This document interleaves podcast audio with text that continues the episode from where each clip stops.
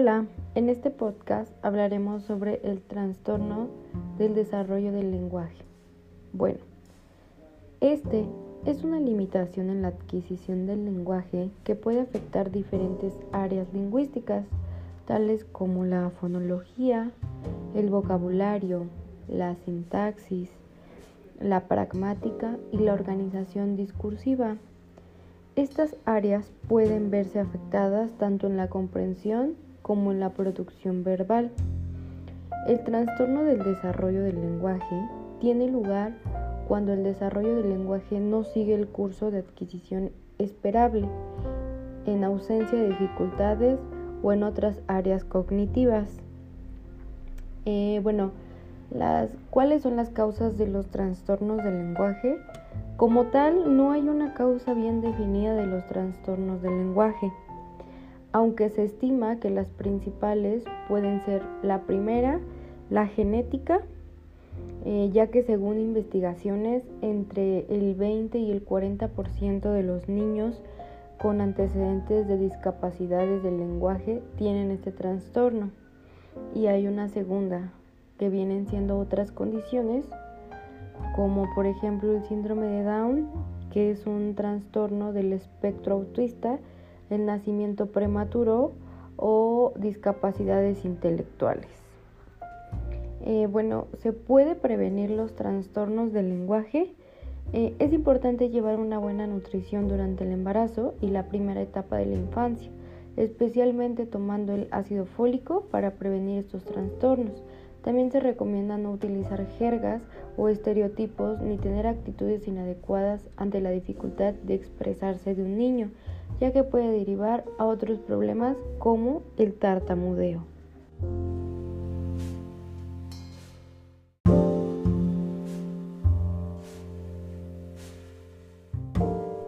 En la parte de clasificación, existen distintas propuestas de clasificación de los trastornos específicos del lenguaje. La clasificación más simple y quizás la más amplia aceptada, distingue dos tipos de trastornos básicos. Primero vamos a tener el trastorno del lenguaje expresivo. Ese se va a dividir en la dispraxia verbal, que nos indica discrepancias de inclusión por las implicaciones motoras. También en déficit de programación fonológica. También vamos a tener el trastorno mixto del lenguaje receptivo-expresivo.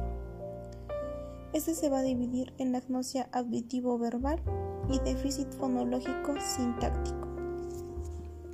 En la parte de los signos y síntomas vamos a tener dificultad para adquirir y usar la lengua hablada, escrita y gestual. Tener problemas con el vocabulario, la estructura de la oración y el discurso. Dificultad para seguir instrucciones o organizar pensamientos. Dependencia de frases cortas y sencillas. Uso del orden de palabras extraño o incorrecto o uso del tiempo verbal erróneo omisión de palabras de oraciones o depender de forma excesiva de sonidos marcados para hacer tiempo mientras busca la palabra correcta.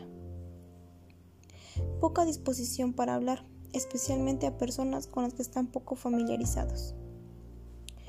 Rango de vocabulario pequeño.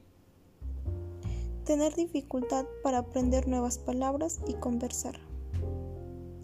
Tener dificultad para seguir instrucciones no porque sean tercos, sino porque no entienden bien las palabras que se les dice.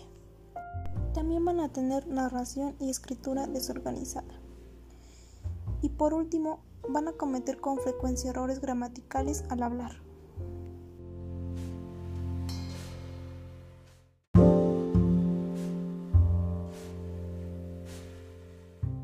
Edad de aparición.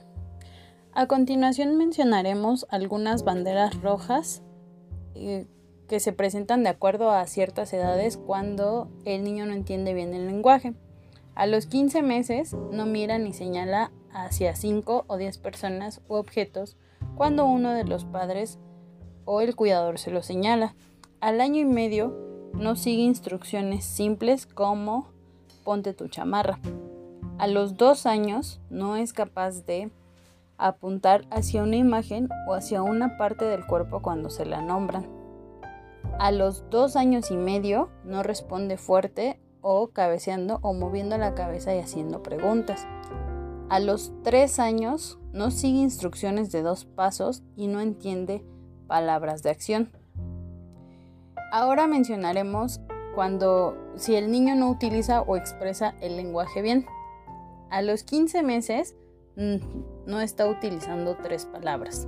Al año y medio no está diciendo mamá, papá ni otros nombres. A los dos años no está usando al menos 25 palabras.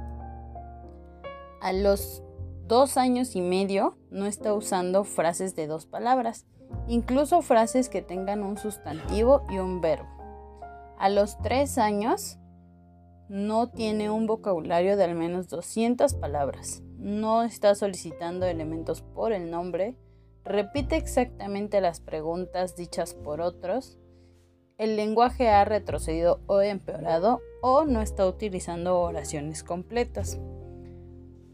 A los cuatro años, con frecuencia, usa palabras incorrectas o emplea una palabra similar en lugar de la palabra correcta. Si se nota este tipo de...